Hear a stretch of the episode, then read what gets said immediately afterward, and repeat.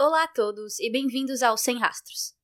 Eu sou a Luciana e aqui eu conto história de pessoas desaparecidas. Antes de tudo, eu queria muito agradecer a todos vocês pelo apoio que eu ando recebendo nas últimas semanas. Eu tive algumas pessoas entrando no grupo do Telegram, então eu não sei se foi coincidência ou se vocês me ouviram no episódio passado. Eu vi gente recomendando o meu podcast para outras pessoas e isso me deixa muito feliz. E eu queria contar também que o episódio da Terry Jendusa é oficialmente meu episódio mais tocado. Mesmo sendo um dos mais recentes, ele é o mais ouvido e eu completamente entendo. A história da Terry é incrível e eu fico muito feliz que as pessoas também acham isso.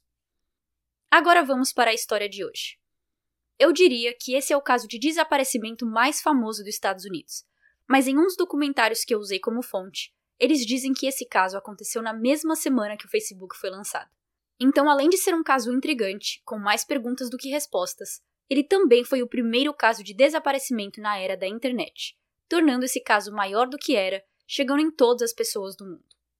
Eu vou separar a história de hoje em duas partes. Hoje eu vou contar o que aconteceu e domingo eu volto com a vida dela pré-desaparecimento e teorias.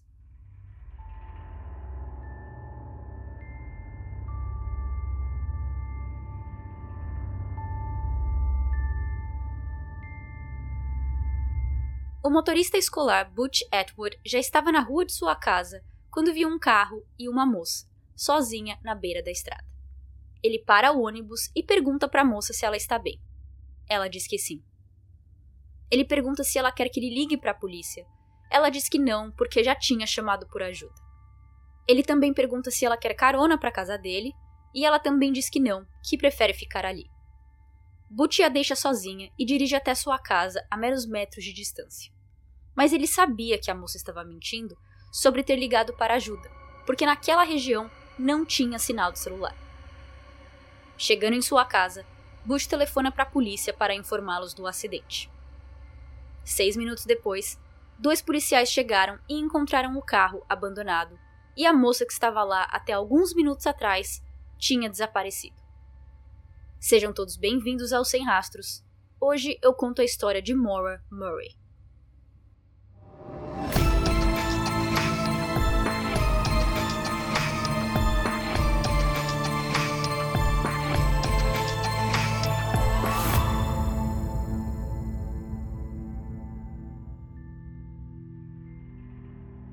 Em 2004, Maura Murray era uma garota de 21 anos estudando enfermagem na Universidade de Massachusetts, conhecida como UMass. De fora, Maura parecia ter uma vida ótima, com um futuro brilhante pela frente. Ela era estudiosa, bonita, disciplinada, tinha dois trabalhos parciais e praticava os esportes track e cross country. Uma breve explicação do que são esses esportes. Track é corrida igual ao que vimos agora nas Olimpíadas, com uma pista redonda, muitas vezes da cor vermelha, com um campo no meio. Cross country também é corrida, mas em um terreno aberto com obstáculos naturais, como lama, água ou mato. Maura competia nesses esportes desde o colegial e muitas vezes ganhava as competições que participava. No dia 7 de fevereiro de 2004, sábado, o pai de Maura, Fred Murray, vai até o campus da faculdade se encontrar com ela para ajudá-la a comprar um carro. A família Murray era de Hanson, Massachusetts, mas ela se mudou para Boston para estudar na UMass, a três horas de distância de sua cidade natal. A Maura tinha um carro com ela na faculdade, da marca Saturno do ano 1996, mas estava caindo aos pedaços, com problemas no cilindro e no exaustor. Então seu pai decidiu ir até ela e juntos foram em uma concessionária. Fred tinha 4 mil dólares com ele e juntos os dois pesquisaram, olharam alguns modelos e até escolheram um, mas não chegaram a comprar um carro aquele dia porque o dinheiro não era o bastante. A ideia de Fred era voltar no próximo fim de semana para dar tempo dele juntar um pouco mais de dinheiro para finalizar a compra. Saindo da concessionária, já no final da tarde, Maura e Fred voltaram para o motel Quality Inn, onde ele estava hospedado. Os dois descansaram um pouco e decidiram sair de novo para comer algo em um pub que eles gostavam. Enquanto jantavam, Maura recebeu uma ligação de Kate, uma de suas amigas da faculdade e elas combinaram de se encontrar. Eles terminam suas refeições, mas ao invés de deixar seu pai de volta no motel e ir ao encontro de sua amiga, Maura decidiu pegar Kate e, junto de Fred, voltaram os três para o pub, dessa vez para uns bons drinks. Os três conversaram e aproveitaram a companhia um do outro. Fred disse que Mora estava completamente normal. Depois, pai, filha e amiga voltaram até o motel de Fred, e lá, ele decide emprestar o seu novo Toyota Corolla ano 2004 para Moore. Eles já estavam usando o carro até então, para ir na concessionária e no pub. E ao contrário do carro de Moore, estava funcionando perfeitamente. Ela tinha uma festinha no campus da faculdade para ir aquela noite. E já que Fred ia ficar em seu quarto do motel e ir dormir, ele se sentiu melhor emprestando seu veículo para a filha. Ela agradece, dá tchau para seu pai e vai para a festa. Lá, ela se encontra com amigas e se diverte. Assim como Fred, as amigas disseram que ela estava normal e feliz, e que o único comportamento estranho de Maura aquela noite é que ela insistia que precisava voltar para o Quality Inn para devolver o carro de seu pai. As amigas disseram que ela deveria ir dormir ali no campus mesmo, já que ela tinha um dormitório, e devolver o veículo no dia seguinte, mas ela estava inflexível sobre o assunto. Às três da manhã, Maura se despede de todos e vai embora em direção ao motel de Fred. Às três e meia, Maura bate o carro em um guardrail, que pelas minhas pesquisas tem o mesmo nome em português, mas traduzindo seria grade de proteção rodoviária. Aqueles metais longos que tem na estrada, para ninguém cair do barranco ou sair da área apropriada para veículos. Ela estava a apenas 5 km de distância do motel quando se acidentou.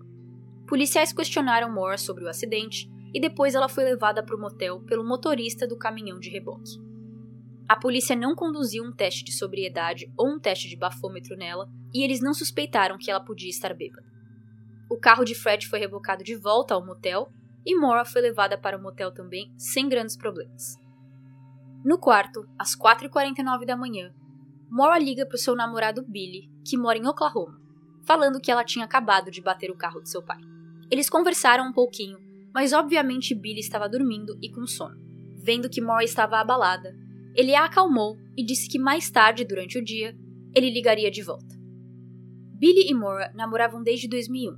Eles se conheceram na Universidade de West Point, em Nova York, onde ela cursava engenharia química. Eles começaram a namorar já em seu primeiro ano, e quando ela decidiu se mudar para UMass em 2003, ambos resolveram dar uma chance para um relacionamento à distância. A West Point é uma faculdade militar, e depois de Maura, Billy também se mudou para Oklahoma, porque agora ele era tenente do exército e sua base militar era em Fort Sill, Oklahoma. No dia seguinte, Fred e Maura descobrem que o estrago que ela fez no carro ficaria em 10 mil dólares para consertar, o que mostra que foi um acidente sério. Nos Estados Unidos, com 10 mil dólares é possível comprar um carro semi-usado de ótima qualidade.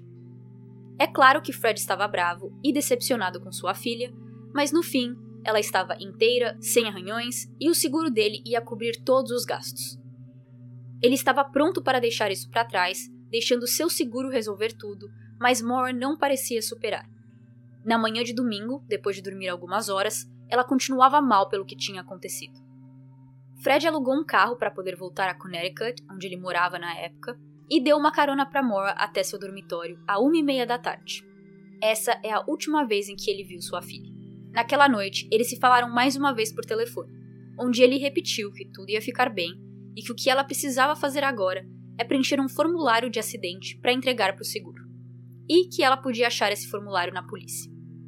Ele disse: passe em uma delegacia amanhã, pegue o formulário e às oito da noite me liga e eu te ajudo a preenchê-los por telefone. Essa foi a última vez em que Fred falou com sua filha. Agora chegamos na segunda-feira, 9 de fevereiro de 2004. Para ficar mais fácil de contar e entender, vamos aos acontecimentos de segunda em ordem cronológica. Ao meio-dia 55, Maura ligou para a dona de um apartamento de aluguel em Bartlett, uma cidade no estado de New Hampshire, que é um estado que a partir de agora vai ser recorrente na história. Maura era familiar com a área de Bartlett porque ela ia lá desde criança. Todos os verões, ela ia com sua família, fazia várias trilhas e escalava montanhas. Essa conversa dura três minutos e não se sabe o que foi dito, mas sabemos que Moore não reservou esse apartamento para aquele dia ou dias a seguir. À 1h24 da tarde, ela manda um e-mail para seus professores da faculdade e chefes dos seus dois empregos, dizendo que tinha tido uma morte na família e ela ficaria fora por alguns dias. Isso era mentira. Não havia tido nenhuma morte na família de Moore nem aquele dia, nem aquela semana e nem nenhuma data recente. À uma e meia, Moore manda um e-mail para Billy dizendo: Eu te amo mais. Eu vi suas mensagens, mas honestamente eu não estou muito afim de falar com ninguém. Eu prometo te ligar mais tarde. Te amo, Moore. Às duas e cinco da tarde, ela liga para o número 1800 Go Stowe, que em 2004 era um número onde pessoas podiam ligar para ouvir ofertas de propriedades para alugar na área de Stowe, no estado de Vermont. Era como um Airbnb por telefone e só para aquela cidade. Normalmente, esse número servia para ouvir as ofertas e fazer reservas, mas naquele dia a parte de reserva não estava funcionando. Não se sabe se Moore ligou com a intenção de reservar, mas tudo o que ela pôde fazer foi ouvir as ofertas. Ela desliga dessa segunda ligação e 13 minutos depois ela tenta contato com seu namorado, mas cai na caixa postal. Ela deixa uma mensagem básica, dizendo que falaria com ele mais tarde. Às três e meia, ela entra em seu carro e sai do campus. Sua primeira parada é num caixa eletrônico, onde ela saca 280 dólares, que era quase todo o valor que tinha em sua conta bancária. Segunda parada foi em uma loja de álcool, onde ela comprou uma garrafa de Calua, uma garrafa de Baileys, uma garrafa de vodka e uma caixa de vinho tinto, totalizando em torno de 40 dólares. Eu não consumo bebida alcoólica, o que significa que eu não tenho ideia do que Baileys e Calua sejam. Então, para aqueles que talvez estejam no mesmo barco que eu, Calua é um licor de café onde o café fica em infusão com rum por 4 semanas, com 20% de teor alcoólico, e Baileys é um creme de licor irlandês, feito com creme de leite e whisky, ambos irlandeses também, com teor alcoólico de 17%. Quando se junta esses três ingredientes, é possível fazer um cocktail chamado White Russian. Às 4h37 da tarde, Mora usa o celular para checar sua caixa postal, e essa é a última vez em que o telefone dela é usado. Às 7h25 da noite, Mora está dirigindo na rota 112 em Haverhill, no estado de New Hampshire, e ao fazer uma curva, ela desliza e bate o carro em umas árvores. Fevereiro nos Estados Unidos é inverno e estava nevando. Esse é o segundo acidente de carro em três dias. Moore bateu o carro bem na frente de uma casa, e a dona da casa ligou para a polícia, reportando o acidente às 7h27 da noite.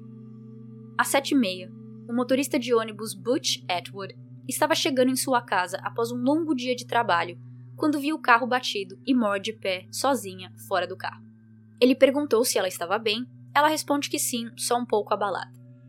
Ele disse que ia chamar a polícia, ela disse que não porque já tinha chamado o AAA, ou AAA, que é um serviço de assinatura muito popular nos Estados Unidos que fornece assistência a veículos. Então, ao invés de ligar para o seu seguro, no qual às vezes não te ajudam ou cobram para te ajudar, você liga para o AAA. Bom, Butch sabia que Moore estava mentindo, pois ali não tinha sinal de celular. Ela não tinha como ter ligado para o AAA, seguro, polícia, nada. Por último, ele oferece uma carona até a casa dele que é logo ali na frente, para que ela pudesse esperar pela polícia e não passasse frio. Mas Moore diz que não, que prefere ficar ali. O que é entendível. Ela era uma moça jovem, sozinha, com um homem falando de te levar na casa dele. É normal que, mesmo numa situação daquelas, ela preferiu recusar o convite. Terminando sua interação com Moore, Butch volta a dirigir até sua casa, que era apenas a 100 metros de distância, e lá ele resolve ligar para a polícia. Ele faz essa ligação às 7h40 da noite mas as linhas estão ocupadas e ninguém atende. Às 7h43, a polícia retorna a ligação e às 7h46, o primeiro carro da polícia chega ao local. Os dois policiais presentes encontraram um veículo com os airbags para fora, mas não encontrou ninguém dentro do carro, do lado de fora, perto, um pouco mais para frente. Era como se o carro tivesse se acidentado sozinho. O relatório oficial diz que ao fazer a curva, o carro desviou para a direita, saindo do asfalto, e batendo nas árvores que ali tinha. O veículo girou e parou na estrada, com a frente do carro voltada ao lado contrário da mão da rodovia. Era como se ela tivesse resolvido estacionar o carro em fila dupla, só que fez na direção contrária que o trânsito estava vindo. O para-brisa estava rachado e danos foram feitos ao lado do motorista, frente, lado do passageiro, lado traseiro do motorista e lado traseiro do passageiro. Isto é, o carro inteiro, menos no meio aparentemente. Às 7h56, uma ambulância e o corpo de bombeiros chegaram. Os policiais, paramédicos e bombeiros, junto com o morador da área, vasculharam a rodovia e arredores, mas não tiveram sorte. Recapitulando, o acidente de Mora acontece às 7h25 da noite.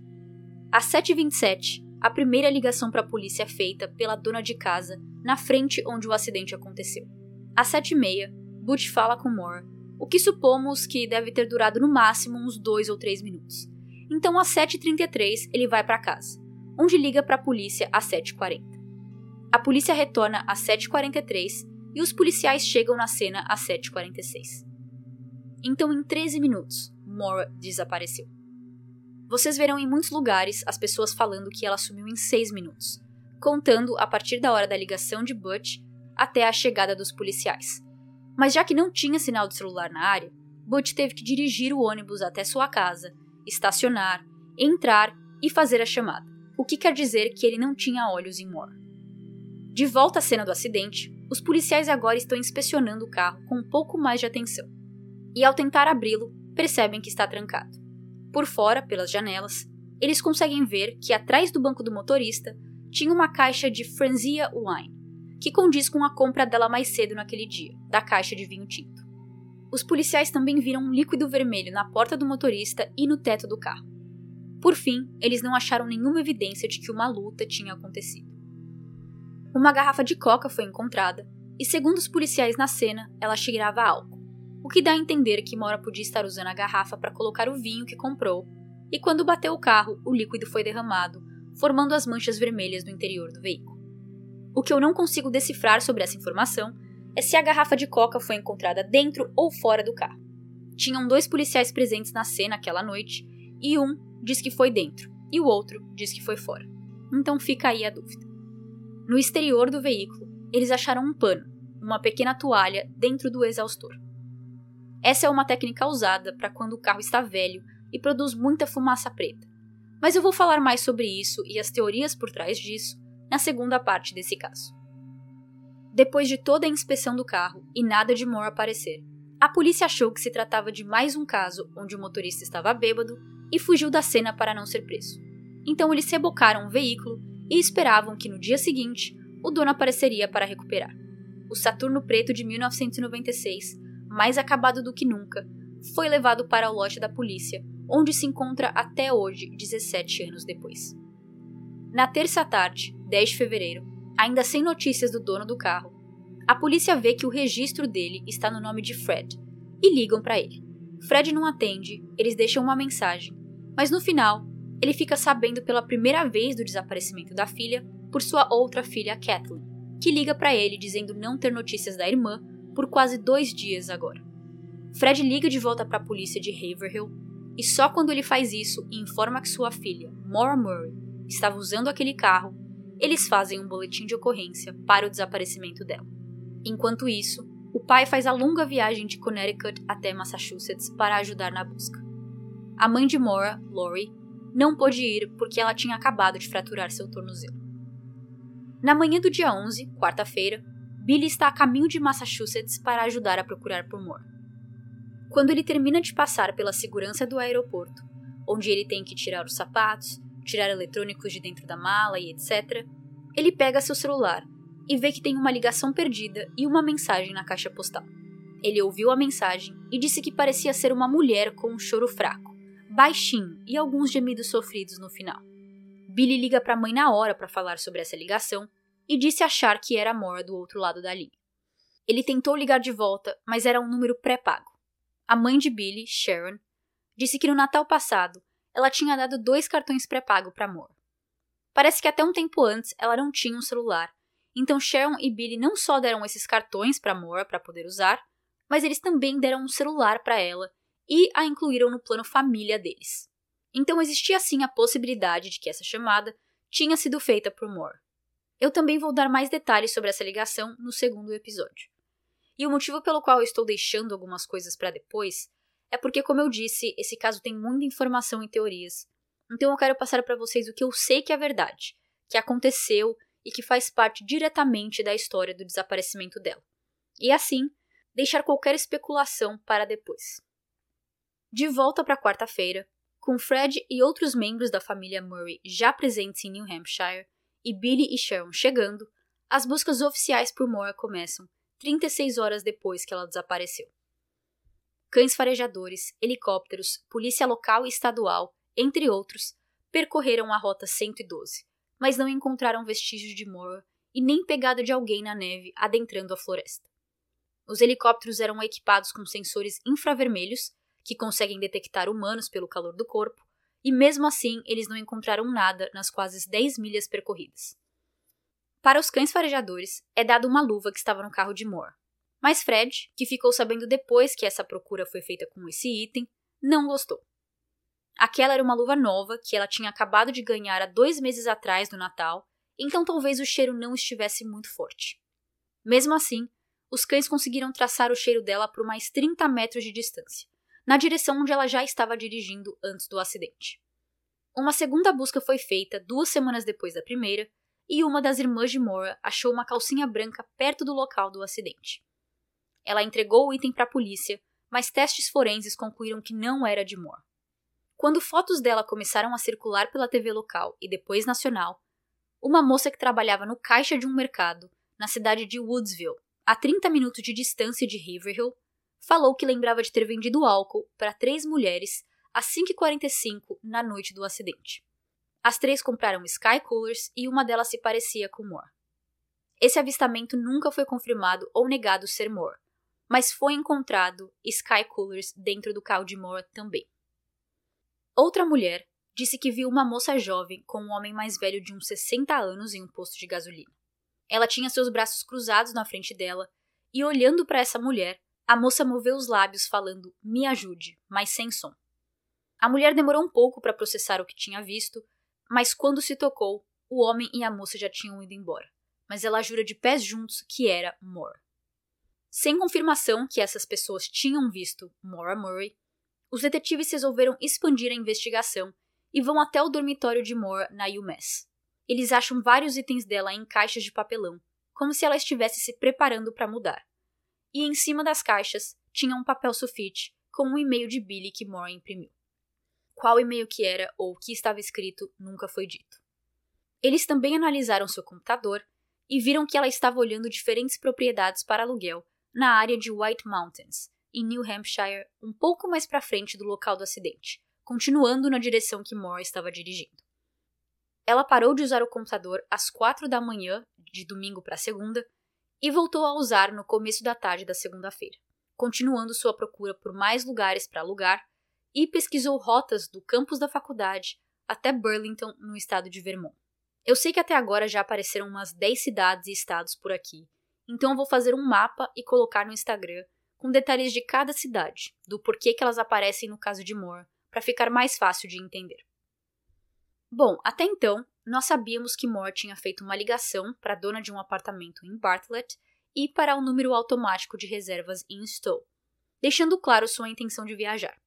Mas agora vemos que ela estava determinada a sair por alguns dias, já que ela passou a madrugada de segunda pesquisando por propriedades para alugar. Com todas essas pistas, a teoria de que Moore tinha sumido por vontade própria cresceu. Ela tinha seus pertences em caixas mandou e-mail para os professores dizendo que um membro da família morreu, não contou para ninguém que estava indo viajar. Ela parecia ter planejado e conseguido executar sua própria fuga. E talvez por causa disso, ou por falta de pistas melhores, a investigação praticamente esfriou. Aos poucos, a polícia foi parando de investigar, mas sem fechar o caso, já que ele está aberto e não solucionado até hoje. Com o final de fevereiro se aproximando e as buscas não trazendo resultados, a polícia devolveu os itens achados no carro de Moore para sua família. No começo de março, a família Murray fez check-out do hotel em New Hampshire no qual eles ficaram hospedados no último mês, enquanto procuravam por sua filha e irmã. Mesmo sem nenhuma pista nova, Fred continuou voltando ao local todos os fins de semana por muitos meses a seguir, procurando sozinho pela mata, e até chegou a receber reclamações de que ele estava invadindo propriedades privadas nessas procuras. Em julho de 2004, uma quarta busca foi feita em Haverhill, com quase 100 pessoas participando, e essa foi a primeira busca feita sem neve. Fred Murray teve problemas com a polícia desde o começo, por não achar que eles estavam levando o caso de sua filha a sério. Mas, independente deles, ele ia continuar procurando por sua filha. Meses depois do desaparecimento, junto com Sharon, a mãe de Billy, os dois decidem dar uma olhada nas ligações do celular de Moore. Sharon liga para um dos últimos números que Moore tinha discado e vê que era para tal dona do condomínio em Bartlett, chamada Linda. E Sharon estava esperançosa de que Linda ia poder dar uma luz no que Moore disse nessa ligação e também no seu estado, se ela estava feliz, triste, ansiosa ou algo. Mas quando Sharon ligou, já tinha se passado meses e Linda não se lembrava de nenhum detalhe. A única coisa que ela podia afirmar é que ela não tinha alugado seu apartamento para Moore aquele dia ou aquela semana, porque isso ia precisar de um registro de reserva e Linda não fez isso. Anos se passaram sem nenhuma novidade, e Fred, que continuava desesperado em achar sua filha, também continuava achando que a polícia não estava fazendo trabalho bastante. Então, em 2006, ele processou a polícia em um caso civil para conseguir os relatórios do caso de Moore, para que ele pudesse ver e conduzir sua própria investigação. Porém, a corte ficou do lado da polícia e negaram o pedido de Fred. O argumento da corte foi de que eles não queriam nenhuma informação importante vazando, e que depois não pudesse ser usada em um futuro e, convenhamos, improvável julgamento. Ainda em 2006, mais voluntários fizeram uma busca em uma casa perto de onde o carro de Moore foi encontrado. E os cães farejadores usados aquele dia enlouqueceram, segundo esses voluntários possivelmente identificando a presença de restos humanos. A casa pertencia a um homem que já tinha sido implicado no caso de Moore em 2004. O irmão do morador dessa casa entregou uma faca que parecia ter manchas de sangue para Fred, dizendo achar que o irmão estava envolvido no desaparecimento da sua filha porque ele estava se comportando estranhamente desde o dia 9 de fevereiro, e que ele também tinha se livrado de seu carro depois daquele dia. Contudo, os pais desse irmão suspeito falaram que ele tinha um histórico com drogas e que ele estava interessado no dinheiro de recompensa da investigação. Pelo que eu achei, essa faca foi analisada, mas os resultados dela nunca foi colocado ao público. Em abril de 2019, uma escavação foi feita no porão dessa casa. O motivo pela demora para essa casa ser analisada é porque o antigo morador não permitiu que ninguém entrasse e acho que não existia evidência circunstancial bastante para um mandado de busca. Então a polícia teve que esperar a casa ser vendida e os novos moradores autorizaram essa busca. No final, a escavação e toda a busca na casa não trouxe nada. Pouco se fala sobre a mãe de Moore no caso, mas ela sofreu muito com a perda de sua filha. Lori foi diagnosticada com câncer na mesma época que Moore sumiu, e o fato dela ter sumido só piorou sua saúde. Ela foi ficando cada vez mais doente durante os próximos anos e morreu no aniversário de Moore, no dia 4 de maio, em 2009. A nossa parte 1 vai ficando por aqui e eu finalizo o episódio de hoje com uma informação triste. Desde 2004, a família de Moore tinha colocado um grande laço azul na árvore que ela bateu, formando meio que um memorial e uma homenagem a ela. Mas segundo a Wikipédia, no começo desse ano, 2021, a árvore foi cortada pelo dono da propriedade. Com isso, a família Murray fez um pedido para que fosse colocado um marco histórico naquela área, mas foi negado pela Divisão de Recursos Históricos de New Hampshire. Se vocês entrarem no Google Maps, as imagens são de julho de 2019, então o laço ainda está lá. Mas agora, quando eles atualizarem as imagens, quando eles passarem com o carro de novo lá, o laço e a árvore desaparecerão. Eu também não sabia que aquela árvore estava em uma propriedade com dono, porque é literalmente o começo de uma floresta gigantesca, já que New Hampshire e Haverhill, no geral, é praticamente uma grande floresta com pequenas comunidades. Mesmo depois de tanto tempo, o caso de Moore continua sendo um dos mais populares nos Estados Unidos, sendo facilmente o caso mais comentado por internautas interessados em true crime e os famigerados detetives do sofá, que são pessoas online sem conexão alguma amor, que passam horas teorizando e tentando encontrar provas do que aconteceu. E quem sabe, solucionar o caso. Com o episódio de hoje, eu pude trazer a história de seu desaparecimento e de alguns dias antes e depois. No próximo, eu vou começar falando sobre a vida de Moore e acontecimentos importantes antes do fatídico dia. E vou trazer todas as teorias levantadas e argumentos usados para fortalecer ou enfraquecer cada uma delas. O próximo episódio já sai nesse domingo, dia 22 de agosto. Então, até lá. Tchau, tchau.